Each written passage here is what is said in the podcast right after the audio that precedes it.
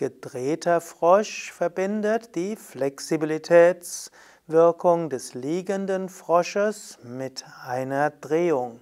Und Drehungen sind gerade wichtig für die Zwischenwirbelgelenke, die Bandscheiben, wie auch die Rückenmuskeln, die größtenteils eben nicht gerade horizontal liegen, auch nicht schräg vertikal, also auch nicht vertikal, sondern eben gedreht bzw. diagonal. Taisia zeigt, wie es geht. Ausgangsposition ist der kniende Frosch, also zwischen den Fersen sitzen und Knie auseinander.